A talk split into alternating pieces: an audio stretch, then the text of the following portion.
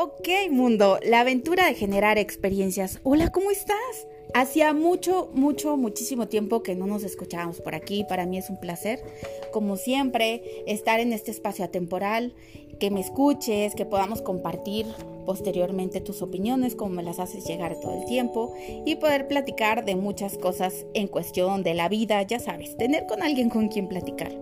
El día de hoy después de mucho tiempo, quise regresar con un tema que creo que nos involucra a todos. Y si todavía no, segura estoy que en un futuro te va a involucrar. Pero este tema no lo quiero abordar yo solita. Para eso, invité a una persona muy especial y quiero presentarla antes. Él es Martín Martínez. Martín Martínez eh, ha sido conductor, reportero, redactor de, programas Encontros, así se llamaba, Encontros, de televisión de Galicia. Él es de España, tiene 11, ¿cuántos años tienes radicando aquí? 13 años radicando aquí en México. Y este, y pues bueno, tiene mucho que contarnos, pero platicando ahorita con él decidimos abordar el tema sobre compatibilidad de parejas.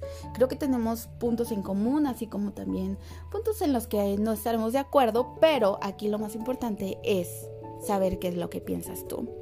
Entonces, pues, bienvenido Martín, ¿cómo estás? Hola Jessy, gusto saludar a todo tu auditorio. Un placer estar aquí y poder abordar este tema y los que vayan surgiendo. Claro, me encantaría que no fuera la última ocasión que nos acompañes en este programa de OK Mundo. Generando nuevas experiencias contigo. seguro que sí, seguro que sí. Oye Martín, bueno, me gustaría que, que abordáramos este tema sobre compatibilidad de parejas porque al final considero que tener o no tener compatibilidad es lo que hace que dure o no dure una relación, ¿no? ¿Qué tanto es bueno que una pareja tenga compatibilidad? ¿Hasta qué porcentaje? ¿O qué tanto no? Que, a lo mejor eh, no ser compatible los una, porque aquí aplica, no sé si estés de acuerdo, pero aplica el de polos, polos opuestos se atraen y polos iguales se repelen. No lo sé. ¿Tú qué opinas? Creo que lo que uno quiere para sí mismo lo tiene que proyectar en su pareja. Es decir, basados en eliminar egoísmos es como se puede hacer una pareja lo más sana, emocional, mental y físicamente, ¿no? Sí. Em, ¿Tú qué crees que, qué puntos son los que hacen que tu pareja sea compatible y qué factores hacen que no lo sea? De acuerdo a tu experiencia. Supongo que cuantos más elementos intervengan mejor. ¿Por qué? Porque es como una receta de cocina. Teniendo más elementos puede quedar eh, un platillo mejor elaborado. Obviamente influyen tiempos, medidas, cantidades, y a eso me refiero con lealtades, con formas de abordar los temas, siempre desde el respeto. Podemos pensar... Eh, de forma similar y acoplarlo y podemos pensar totalmente diferente y acoplarlo igual. Podemos llegar al mismo punto de pareja, aunque sea por caminos diferentes. Lo importante es saber llegar. Aunque hace ratito, fuera del de, aire, me comentabas que tú habías tenido una novia a la cual habías dejado precisamente porque todo era sí lo que tú quieras, sí, sí, sí. Y creo que en ese punto tú y yo coincidimos. O sea, qué flojera estar con alguien que no tiene una identidad propia, o a lo mejor la tiene, pero no la respeta. Es curioso cómo prefieres dejar a alguien que te dice a todo que sí, que sería el sueño de muchas personas, en mi entender rozando la mediocridad, perdón por lo que estoy diciendo, pero es lo que pienso. Si no se acepta este comentario, pues que lo rebatan argumentándolo, no tengo ningún problema. Pero muchas veces estamos con personas con las que no pegamos ni con pegamento y preferimos aguantar la discordancia que una concordancia de dar la razón en todo. Es curioso cómo en nuestra psique, en nuestra psicología emocional en este caso, funciona eh, repeliendo el a todo que sí y muchas veces haciéndonos codependientes y aguantando el no compatibilizamos, pero ahí seguimos. Entonces, a lo que me refiero y, y el punto al que quería llegar es que lo importante no es o todo blanco o todo negro, sino una cuestión de escala de grises y en este caso en las relaciones de pareja, que es a lo que nos atañe el tema, es ponerle color a esa escala de grises precisamente. Exacto. No ser iguales no implica no ser compatibles. Exacto. Tiene que haber mismo respeto siempre. Creo que esa es la base para que se dé un buen amor. De la otra manera, podrá haber un amor, una química, una compatibilidad muy grande, pero sin ese respeto, pues obviamente la solidez tiende a ser frágil también. Entonces, eh, lo importante es irse descubriendo y si puedes compatibilizarte, qué bueno. Pero si no, tendrás incluso, por ser cosa de dos, que darle forma a esa compatibilidad en grados porcentuales de entendimiento. Unas veces tú tendrás el acople del 30 y la otra persona del 70, otras veces será tú del 60 y otro del 40, no importa, simplemente es no quedarse estancados en la conformidad. Pero, a ver, yo aquí tengo una pregunta. ¿Qué opinas de estas parejas que empiezan siendo súper compatibles? Ay, sí, mi amor, no, claro, jajaja, ja, ja, lo que tú digas y todo, y el match en un inicio es increíble y todo, pero va pasando el tiempo. Y entonces cada quien va mostrando la cara que realmente es. Pues sí, no puedes negar eh, tu forma de ser. Al principio la quieres adornar, la quieres eh, poner como de escaparate, de adornito. Pero lo importante es, si quieres dar esa imagen, porque eres así, perfecto, genial. Si no eres así, también es bueno que des tu verdadera cara, con educación, con respeto, con amor, con alegría incluso. No tienes por qué decir algo que no va a gustar a la otra persona con malas palabras. Puedes decirlo de tal manera que aunque no guste, pues está bien dicho y tiene que ser... En tu eh, experiencia... Igual no aceptado, pero sí respetado. En tu experiencia, perdón que te interrumpa, por favor, en tu experiencia dime qué factores hacen que no seas compatible con una persona. ¿Qué factores mm, te has topado que dices, no, de plano, yo me retiro de aquí? El egoísmo. Egoísmo. ¿A qué te refieres con egoísmo? Egoísmo es cuando prefieres tener para ti más de lo que vas a entregar a la otra persona. ¿Te refieres a más eh, cosas materiales o más no, que...? Voluntades voluntades de amor, voluntades de entendimiento. Pero entonces ahí estaríamos aplicando el sí, mi amor, lo que tú digas y le estaríamos quitando a esa persona su identidad. No, no, no, no, no, no, El hecho de voluntades no implica eh, acatamiento, implica autenticidad. Y al quitar esta parte de egoísmos, yo pienso que, que dejas de verte el ombligo para verte en un espejo. En el espejo como, así como una lente de una cámara, la cámara es fría, la cámara te demuestra tus errores y tus defectos. Que tú no quieras asumirlos o no quieras verlos, no quiere decir que no los tengas. Claro. Y a la hora de negarlos, van a condicionar tu trato con la persona a la que estás amando. Yo siempre he dicho algo, no sé si estés de acuerdo, pero se nota 100% cuando una persona es auténtica pero se nota mucho, mucho, mucho más cuando alguien no lo es. Quizá... Eh, en todos los sentidos, ¿eh? Amistad, pareja, sí, eh, cómo te desenvuelves en la vida. Pero mira, quizá el ser auténtico no te genera todas las puertas abiertas que tú quisieras, pero te, te reporta las necesarias. Es decir, el que se quiere quedar por lo auténtico de cómo eres. Y no ser auténtico quizá disfraza basado en ese egoísmo, disfraza tu persona para dar una imagen. Esa imagen, si no es auténtica, tiende a hacer aguas por todos los costados, ¿Por qué? Porque estás tapando una falta de cualidades o unos defectos con más omisiones e incluso mentiras. Entonces lo más sano es directamente destapar las mentiras, quitar ese egoísmo que lleva a esas omisiones o a ese querer dar una imagen que no es la real por tener la aceptación de la otra persona de manera más directa, de manera más eh, lograda y lo único que estás haciendo es un camino más corto para llegar a donde quieres llegar, pero el camino más corto no siempre es el mejor. Ok. Eh, yo sé que tú a la fecha no tienes una... O sea, es decir, no estás casado. No.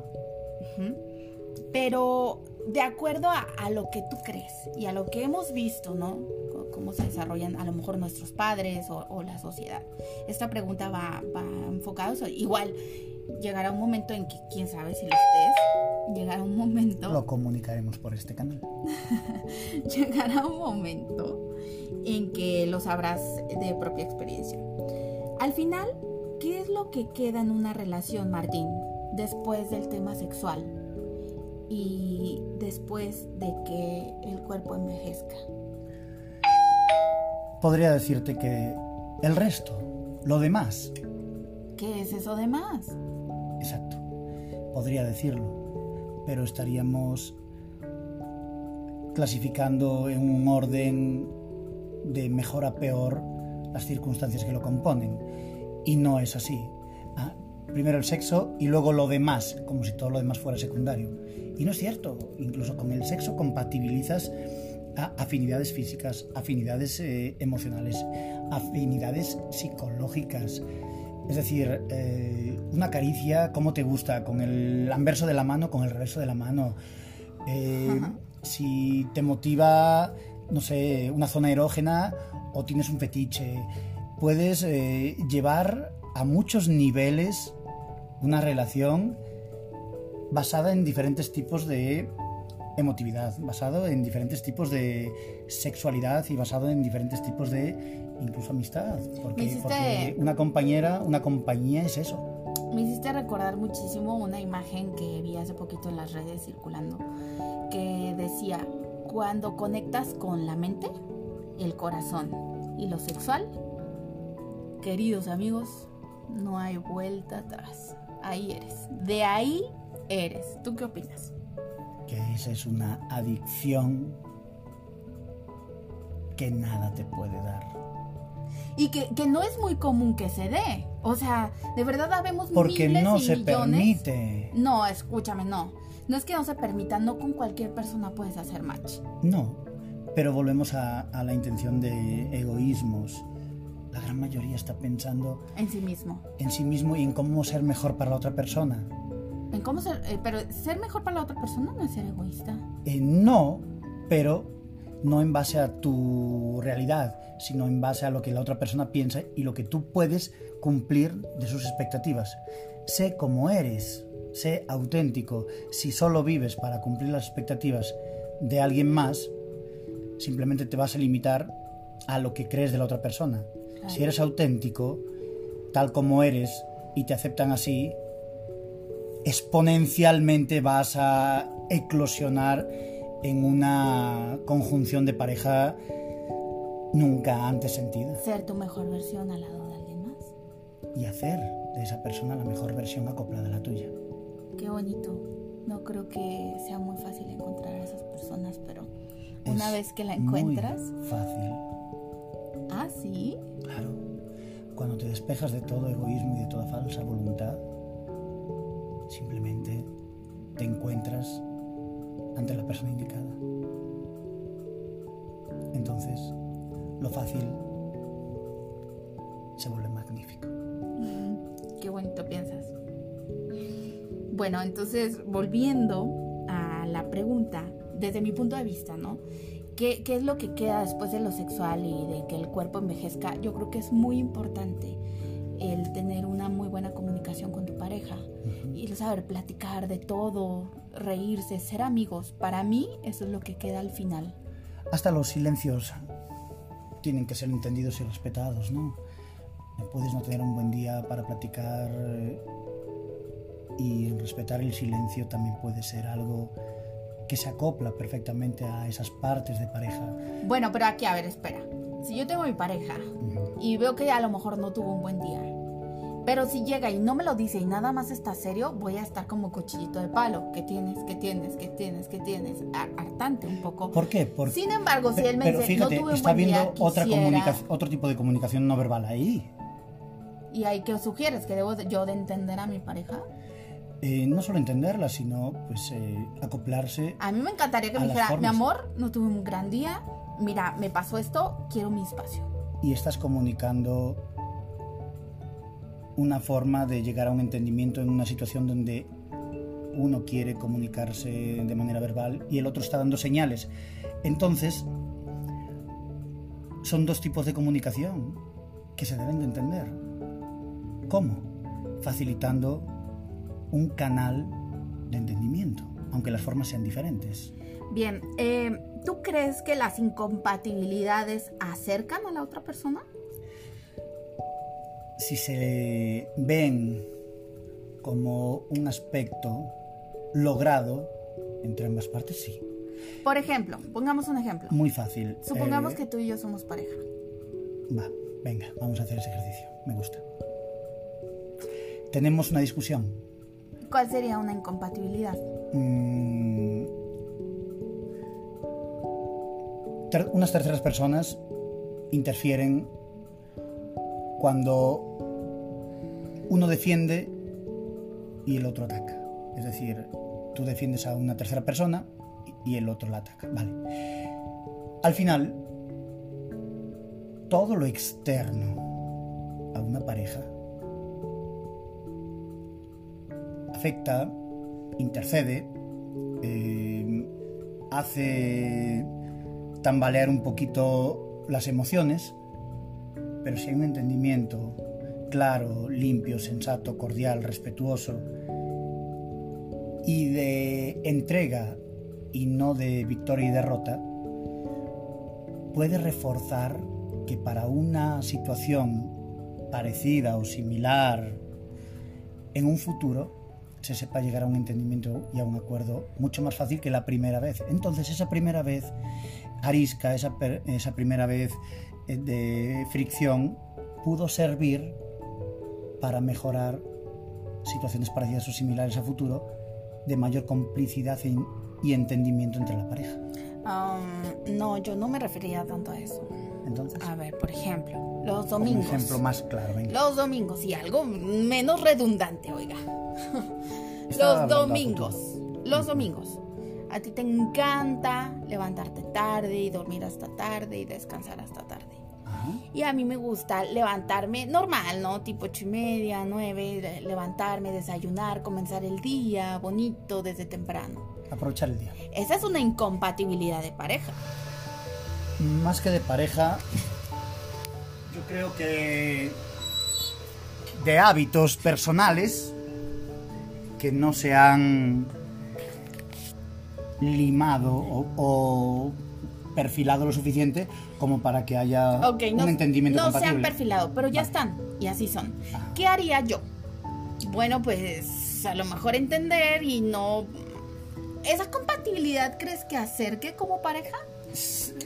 Eh, debe de, debe de hacerlo.